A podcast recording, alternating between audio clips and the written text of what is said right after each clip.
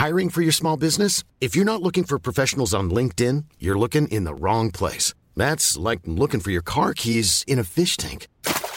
LinkedIn helps you hire professionals you can't find anywhere else, even those who aren't actively searching for a new job but might be open to the perfect role. In a given month, over 70% of LinkedIn users don't even visit other leading job sites. So start looking in the right place. With LinkedIn, you can hire professionals like a professional. Post your free job on linkedin.com slash people today.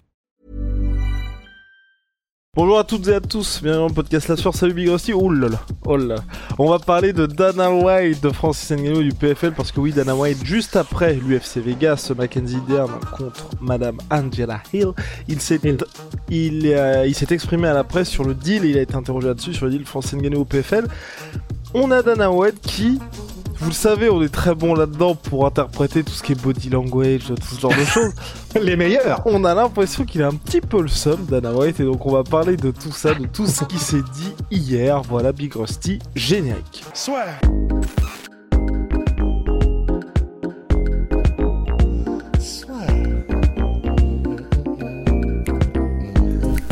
Paris sur le MMA avec une ibet.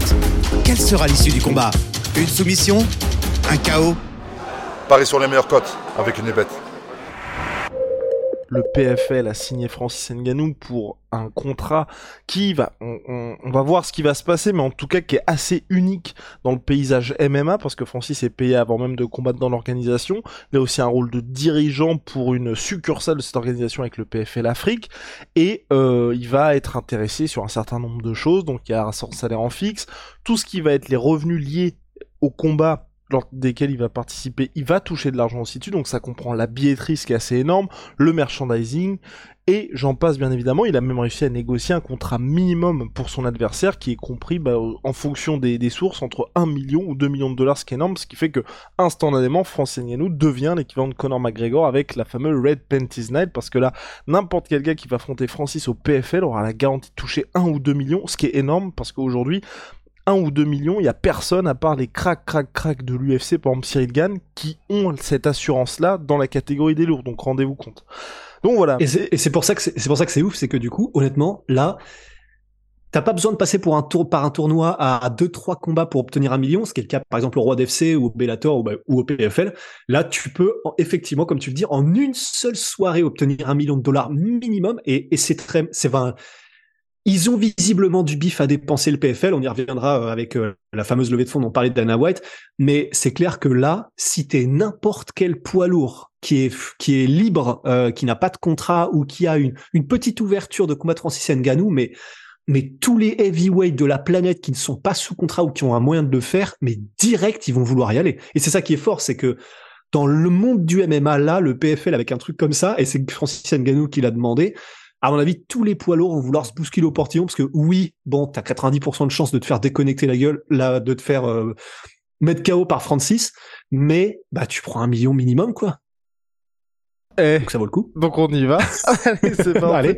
Et donc bref, Dana White donc c'est longuement exprimé là-dessus, a parlé aussi de apparemment donc le PFL serait en train de lever 280 millions de dollars au Moyen-Orient avec pour objectif donc Dana White en a également eu vent euh, de racheter le Bellator en expliquant euh, c'est assez étonnant d'être une entreprise en parlant du PFL qui ne fait pas d'audience, qui n'a pas... Euh, qu'est-ce qu'il y, avait Il y avait trois éléments, aussi. Euh, alors, ils ne, ils ne vendent pas de tickets, ils ont zéro ratings. Donc pas d'audience? euh, Ouais, pas d'audience et bah je crois que c'était il y avait surtout ça et après c'était en mode bon bah, ça n'a aucun sens businessment parlant quoi. Et cette entreprise veut racheter une entreprise qui n'a pas ah d'audience, qui ne vend pas de tickets non plus. Donc expliquez-moi si ça a du sens. Il s'est même fendu d'un petit genius, je crois un truc comme ça en mode des génies. Mais en fait, bah, c'est ce qui est intéressant, c'est en fait dans tout ce qu'a dit Dana White, il y a beaucoup qui, je pense, peut être euh, expliqué ou débunké. Et déjà, rien que le fait de perdre de l'argent sur des événements, bah ça, il est bien placé Dana White pour savoir que c'est le nerf de la guerre en MMA aussi pour faire démarrer, euh, heureusement ou malheureusement, ou en tout cas c'est le game, une ligue, une organisation l'UFC, je crois que c'est jusqu'en 2009 où ils perdaient de l'argent euh, sur chaque événement et ils étaient obligés de réinjecter les frères Fertita et les investisseurs dans l'UFC. Et pour le bah donc donc l'UFC et qui est aujourd'hui le plus gros poids lourd du MMA mondial, il y a eu effectivement euh, bah on sait que même les organisations européennes, elles sont obligées d'alimenter, de faire des levées de fonds pour d'abord démarrer parce que si tu veux un show d'une certaine qualité, il faut d'abord pouvoir avoir l'argent de le produire, ça se trouve pas nulle part, donc il faut des investisseurs et au bout d'un moment, eh ben tu veux que ton produit ait pris tellement de valeur et une telle image et, soit euh, vendable à des, chaînes de télé, etc., que bah là tu reviens sur investissement. Mais perdre de l'argent euh, quand tu crées une organisation de MMA, au début, si tu as des ambitions, c'est tu n'as pas le choix de toute façon. Donc de dire qu'il crame du cash et que euh, alors on n'est pas dans les petits papiers, c'est possible que le PFL, parce que ça, ça se voit aussi souvent euh, dans le business, c'est quand tu as des levées de fonds énormes, les mecs font n'importe quoi avec le bif, on ne sait pas. T'allais dire quoi? Est-ce que oui, Rusty, tu peux expliquer justement par rapport à l'UFC, euh, rentrer un petit peu plus dans le détail et fait, c'était avant 2009, hein, parce que j'étais en train de regarder justement les stats, mais que les frères Fertita, donc qui étaient les anciens propriétaires de l'UFC, qui avaient fait entrer Dana White, euh, bah, qu'ils avaient justement failli, failli dire on arrête les frais parce qu'ils perdaient trop d'argent. Bah c'est ça, parce que produire un événement et quand tu as les ambitions de faire quelque chose où tu veux prouver en fait aux audiences, tu veux prouver aux médias, tu veux prouver au monde entier que tu as un show qui est d'une certaine qualité et qui est d'une certaine qualité de production, qui est d'une certaine qualité en termes de divertissement qu'elle propose, ben tu es obligé de mettre les moyens. Tu, si tu veux faire un événement qui arrive à l'équilibre, tu peux, mais tu, mais ça va être compliqué de viser les étoiles ou en tout cas de viser une organisation qui à terme sera capable de bousculer les plus gros parce que quand tu es dans un business euh, comme le sport, bah, les plus grosses sont déjà tellement établis que tu es obligé d'apporter quelque chose, d'apporter une qualité qui fait que tu, tu, dois rivaliser avec eux, au moins déjà du point de vue de la production et ensuite du point de vue des athlètes que tu peux t'acheter, que tu peux proposer, etc. Et ça coûte un bif monstrueux. Et bah, la, la, stat, c'est ça, voilà. C'est euh, en 2001, les frères Fertita rachètent l'UFC pour 2 millions de dollars et en 2004, ils étaient à 40 millions de dollars investis personnellement sans aucun retour dans l'organisation. Donc on parle d'un moment où Dana White était déjà président de l'UFC. Ouais. Donc bon, de dire vous pompez du cash et il en sort que dalle, stratégie euh, génie, enfin génie du marketing et génie du business. Bon, c'est un peu osé parce que c'est c'est ce que tu es obligé de faire en fait et c'est ce qu'ils ont fait eux-mêmes l'UFC avant que et, et et ça il faut leur tirer leur chapeau. Non, nous leur tirer notre chapeau, c'est que ben ils ont réussi, ils ont injecté du cash, ils ont injecté des dizaines et des dizaines de millions dans l'entreprise et sans jamais aucun retour sur investissement jusqu'à ce que ça marche et là, la vision prend tout son sens et euh, bah maintenant ça vaut quoi euh, peut-être 6 7 8 milliards, même un peu plus peut-être, je sais plus. Donc c'est de dire que le PFL a fait une levée de fonds au Moyen-Orient et que ça n'a aucun sens businessment parlant de lever 280 millions de dollars et que les mecs font n'importe quoi avec. Bah bon, alors est-ce qu'il faut continuer quand même à être critique en disant et regarder les décisions business du PFL, etc. Oui, déjà parce que c'est fascinant et parce que euh, quel, quel, exemple Est-ce que tu as un exemple Toi, je sais que tu es beaucoup plus versé là-dedans d'une entreprise euh, qui a eu une levée de fonds de malade et qui ont fait tellement n'importe quoi? Parce que ça, ça arrive. Il y a des exemples que j'ai, mais c'est pas dans le business du MMA, mais euh, où bah tout le monde se, tout le monde se met des salaires à 10 000 balles par mois. Euh, tout, enfin, en gros, tu t'achètes des athlètes, tu leur proposes des sommes mirobolantes et un peu comme l'affliction en fait.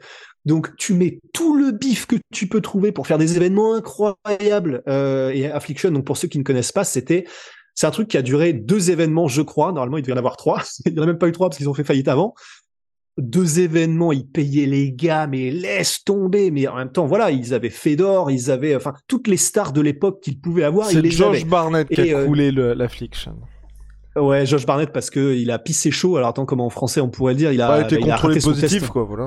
Ouais, voilà, il a été contrôlé positif. Il était censé affronter Fedor d'ailleurs lors de la troisième édition, et ça ne s'est jamais fait. Et parce qu'ils ont claqué beaucoup trop de bif, en fait, de toute manière, de manière générale, le truc a coulé. Donc, ça peut mal se passer aussi. C'est c'est pour ça que ça va être intéressant de voir comment opère le PFL. Et puis, c'est voilà, c'est pas pour dire aussi que si ça se trouve, le fait de donner autant et le fait de créer un précédent où Francis est autant payé et où son adversaire est autant payé et où tu claques autant de bif, ça peut aussi ne pas marcher, c'est sûr. Et, là, bah, euh, Dana White, euh, il aura toutes les raisons de se gargariser. Et c'est oh, oh là là là là Rusty là il est il a sorti le lance-flamme. Ce que, je veux dire, c'est que, fait, c'est, c'est ce qui est juste, c'est le seul point que je trouve intéressant sur euh, la sortie de Dana White où il ne voit quasiment que le négatif sur le PFL, euh, par rapport à, il lève 280 millions, il paye Francis alors qu'il ne va même pas combattre et Dana White dit on ne fait pas ça chez nous dans le sens où on va pas payer un, on paye le gars uniquement pour combattre, c'est, si ça se passe mal, il y aura effectivement un précédent, mais un précédent que l'UFC a déjà eu parce que, au-delà des, enfin, tu vois, toutes les startups qui vont lever des sous et finalement ça se passe, enfin, qui vont lever de l'argent et ça se passe pas du tout comme prévu, des mm, organismes qui en achètent d'autres et ça se passe pas comme prévu, l'UFC l'a directement vécu avec le Pride, on en parlait il y a quelques podcasts avec Big Rusty, où en gros ils ont racheté une coquille vide. Alors qu'ils s'attendaient clairement, on, on achète notre concurrent numéro 1 et on va exploser. Ils se sont ils ont clairement rectifié le tir quand ils ont racheté le Strike Force où là tout s'est passé comme prévu.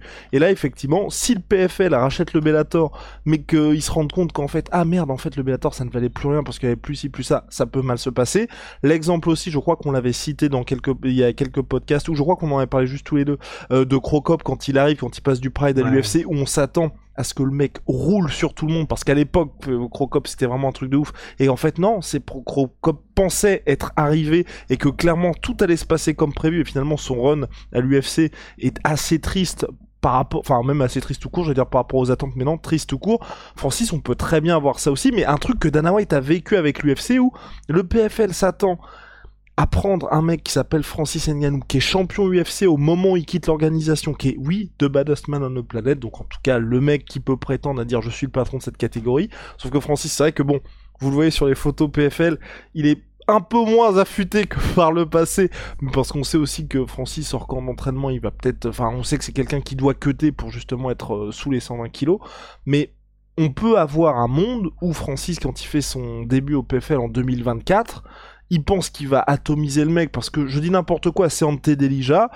Sur le papier, il n'a rien à faire contre Francis, sauf qu'Ante Delija, il fait le combat de face à vie et Francis, il se projette déjà sur le combat qu'il a à la fin de l'année contre Deontay Wilder. Mm-hmm. Ouais, non, complètement. Et, ça, c'est ça, on l'a vu beaucoup. C'est lorsque et donc tu parlais de Crocop. Crocop, c'est ce qu'il a dit, c'est-à-dire que euh, à la fin de sa carrière, il a dit que I'm Sandra, and I'm just the professional your small business was looking for. But you didn't hire me because you didn't use LinkedIn jobs. LinkedIn has professionals you can't find anywhere else, including those who aren't actively looking for a new job but might be open to the perfect role, like me. In a given month, over 70% of LinkedIn users don't visit other leading job sites. So if you're not looking on LinkedIn, you'll miss out on great candidates like Sandra. Start hiring professionals like a professional. Post your free job on linkedin.com/people today. Quand il est arrivé donc au Pride, c'était c'était un roi. Il est arrivé à l'UFC, l'UFC a, a, donc pris Crocop et ils l'ont ils l'ont ils l'ont mis sous contrat. Et Crocop disait bah en fait, je m'entraînais beaucoup moins parce que ils m'ont tellement traité comme un roi et de toute façon, j'avais réussi entre guillemets. Et pourtant, il a fait plein de trucs après hein. c'est c'est juste que le moment où il est arrivé dans l'organisation qui le payait euh, grassement, enfin, ce qui, il le mérite, mais qu'il le payait très bien, qu'il le traitait très bien et qu'il avait déjà tout connu en plus sportivement, ben, il dit, voilà, j'étais juste plus vraiment motivé, en fait, quoi. Et on a vu que lorsque des combattants, par exemple de l'UFC, passent aussi dans d'autres organisations, ça peut être le Bellator ou le PFL ou d'autres, et qui sont payés des sommes astronomiques et que le challenge sportif, ben, ils l'ont un petit peu moins, bah, les résultats sont pas là. Et puis, de toute façon, ils étaient un peu plus sur la pente descendante parce que l'âge, parce que machin, parce que motivation. Donc, c'est fort possible que ça arrive pour, euh, pour Francis aussi. Et, et, là, vous pouvez être sûr que si jamais ça arrive, mais Dana White, la conférence dans la semaine qui suivra le combat, si Francis Ngannou perd, et encore pire s'il se fait face planter, alors là, mais vous n'êtes pas prêt pour les, le sourire qu'il aura du mal à contenir de Dana White. Mais en attendant, ben, pour revenir un petit peu à la critique du PFL par la White, etc., s'ils ont effectivement cette levée de fonds monstrueuse qui vient du Moyen-Orient, qui se chiffre en plusieurs centaines de millions d'euros, bah, ils ont raison de vouloir créer le plus d'impact médiatique possible, certes en claquant beaucoup d'argent, parce qu'il n'y a pas beaucoup donc d'organisations qui pouvaient se payer Francis à ce prix-là, et avec ce genre de garantie et ce genre de, de, de, choses qu'ils ont, euh, comment dire, c'était quoi déjà le mot de c'est Ils ont fait des concessions, mais bah ils ont, voilà, ils ont raison de le faire, ils auront raison. Et puis pareil, ça c'est une deuxième critique qu'a fait Dana White de dire, En plus, il va au PFL il affronte même pas leur champion. Et donc là, évidemment, il en profite pour glisser une petite crotte de nez en snowboard avec Ante Delija et Bruno Capellozza, qui étaient du coup les champions 2022 et 2021, si je ne m'abuse, en disant et en plus Bruno Capellozza, il a perdu contre Jiri Prochaska en light heavyweight, et puis euh, Ante Delija, il avait perdu contre Marcin Tiboura, je crois que c'était ça. Alors oui, mais ça c'est pareil, ça c'est de la rhétorique parce que dans ces cas-là, euh, on pourrait très bien dire que bah, Conor McGregor il a perdu contre Joe Duffy au Cage Warriors. Et donc ça veut dire quoi? Enfin, ça veut dire que Joe Duffy, euh, enfin c'est et tu peux faire ça avec tout le monde, tu peux faire ça avec ceux qui ont battu Chandler au Bellator. Donc ça c'est pareil, c'est utiliser ça comme argument d'autorité, c'est un peu abusé de dire en plus ils ont des défaites contre nos gars. Et puis dernier truc, mais et en plus de ça, ça a plutôt du sens qui là s'ils ont le s'ils ont l'opportunité le PFL de que Francis n'affronte pas ni Ante Deligia ni Bruno Capellozza ce qui est quand même on l'avait dit pas des noms très clinquants mais que le fameux combat contre Francis ils font un super fight avec je sais pas Overeem ou Dos Santos ou enfin un nom un peu plus connu en tout cas ben, ils ont aucune raison de leur faire affronter, de faire affronter à Francis les champions, euh, enfin de, faire des combats entre guillemets réguliers à Francis. Et ça, vous pouvez être sûr que Dana White, s'il était euh, président du PFL, ben, il l'aurait pas fait non plus il aurait fait un super fight comme va le faire le PFL probablement.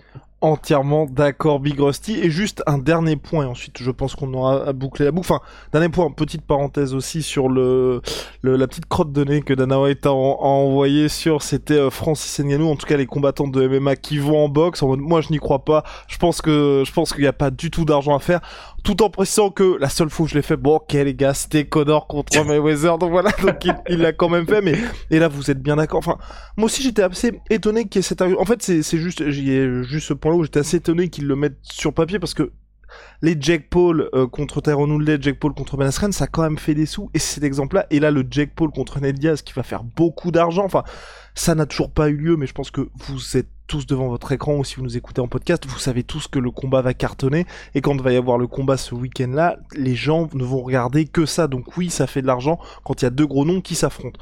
Ce que je voulais dire, c'était le dernier point où là, j'ai trouvé ça assez bizarre de la part de Dana mais c'est quelque chose que vous allez voir très souvent avec Big Rusty, on a l'habitude de ça, et pour moi c'était le dernier point du podcast, c'est Dana White qui a expliqué Francis, quand il a vu ce qui s'était passé entre John Jones et Cyril Gann, évidemment qu'il est parti, et, je le comprends complètement d'ailleurs, et je le comprends complètement. Et ce qui est très marrant, c'est qu'il avait fait la même chose à propos de John Jones quand Francis est devenu champion, où là, à cette époque-là, il avait des conflits avec John Jones sur la question Sarah, où il disait Évidemment, moi je suis à la place de John Jones quand je vois Francis là, le Francis qui a battu euh, Stipe Miocic, bah moi je retourne dans la heavyweight direct. Hein c'est ça qui est fort. Hein. Mais, mais en vrai, mais c'est ça qui est terrible, mais c'est que je peux pas m'empêcher de le kiffer quand il fait ça, Dana White, parce que il le sait qu'il abuse. Il le sait que ça n'a pas de sens de parler, de, de, dire ce qu'il dit dans ces moments-là, parce que c'est débunk, enfin c'est c'est contrable en bah voilà, il suffit juste de regarder un petit peu l'historique euh, du MMA récent.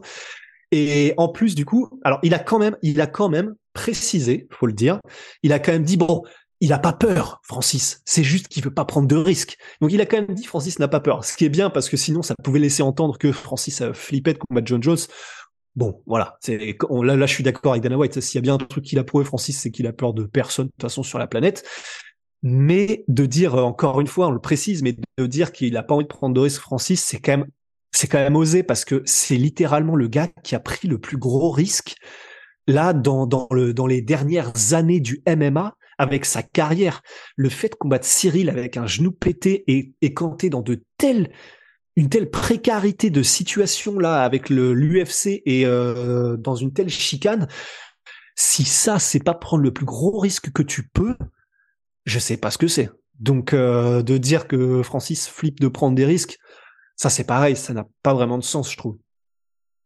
On a bouclé la boucle Big Rusty. On a débunké cette interview, euh, cette, cette, conférence de presse d'Anna White sur la signature de Francis au PFL. En plus, tout ça, il le sait. Mais oui. C'est ça qui est cool. Mais, mais, intéressant de voir la suite en tout cas. Mais, et, et, et intéressant de voir la suite. Et c'est vrai que oui, Dana White voit tout en noir du côté Francis au PFL parce que évidemment qu'il a aucun intérêt pour que ça. Il a démonté Robin Black gratos oui, aussi. Oui, entendu oui, aussi. Oh. Oui, oui, donc Robin Black qui est un youtubeur, analyste, commentateur. Oui, c'est une bastos, je a sorti de nulle part. Mais euh, et, donc en gros, c'est oui, Dana White voit tout en noir, mais c'est il y a eu des précédents et chaque fois qu'il sort des exemples, certes, c'est enfin à aucun moment essaye de tirer du positif mais ça s'est toujours passé. Et à chaque fois ces exemples évidemment qu'il ne cite pas en disant justement moi quand j'ai fait ça je pensais que ça allait cartonner non? Mais c'est des choses que l'UFC a vécu aussi. Donc c'est pas non plus comme s'il sortait ça de nulle part euh, avec euh, avec ce genre de choses. Et l'affliction euh, dont Rusty a parlé Dana White n'était pas du tout dans, dans le projet mais il connaît bien Donald Trump. Donald Trump qui était derrière Affliction. Donc voilà c'est fallait le mentionner. On a terminé ouais. Rusty? Ouais, absolument. Hey, let's go! Shout out sweet pea, my sweet moins 30% sur tous mes protéines avec le code la sueur. Que je viens de chercher les barres chez toi d'ailleurs. Elles, oui. elles, sont chez toi là? Elles sont chez moi, Big Rusty, les petites barres. Les petites et, barres protéinées. Et les petites barres protéinées. Aïe, et puis on a sorti un tout nouveau savon chez Onai. H-O-N-A-E. Ce sont nos savons, notre marque de savon Onai. C'est un petit banger qui, qui était cher, qui était cher à notre cher Big Ben.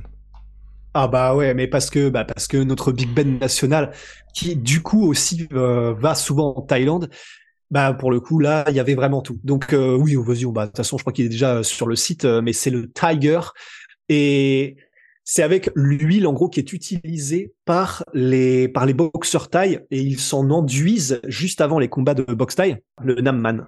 Ah, le Namman Muay, utilisé depuis des siècles par les combattants de Muay Thai, ce liniment traditionnel déjà liniment Jamais vous avez entendu ce terme. Traditionnel thaïlandais apporte une chaleur réconfortante aux muscles endoloris et stimule la circulation sanguine pour favoriser une, une, récupération rapide. Voilà, avec de l'huile d'arbre à thé, du camphre et de la lait de coco, du lait de coco, pardon. Et voilà, vous nous en direz des nouvelles. Allez,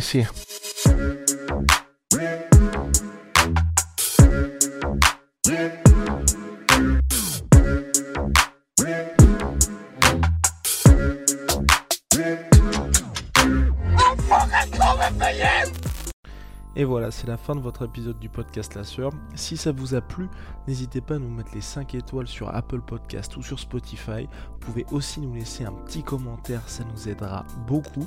Et si vous voulez aller plus loin avec nous, vous tapez La Sueur sur toutes les plateformes ou sur les réseaux sociaux, vous nous trouverez. Et là, vous nous écoutez très certainement en audio. On est aussi en vidéo sur YouTube, mais également sur Snapchat. Là encore, vous tapez la sueur et on sera là. Merci de votre fidélité et à très vite pour de nouvelles aventures.